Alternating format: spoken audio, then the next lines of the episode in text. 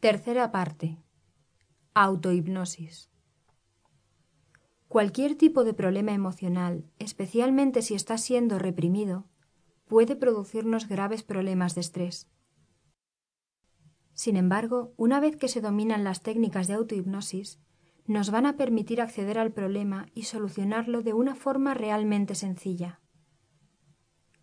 La autohipnosis se basa precisamente en la posibilidad de influir sobre nuestra propia mente, para cambiar ideas incorrectas y corregir nuestros propios errores.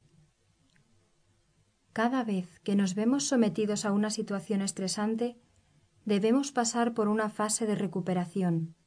Sin embargo, pocas veces disponemos del tiempo necesario para recuperarnos de una sensación estresante cuando ya nos vemos sometidos a la siguiente.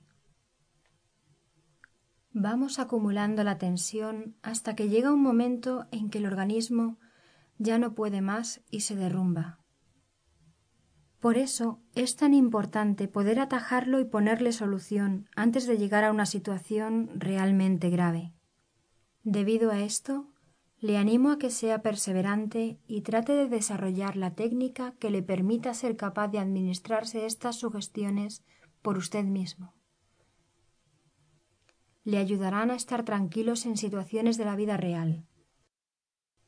Para ver los detalles del desarrollo de esta técnica, le recomiendo que acuda al texto completo, donde se describen los ejercicios.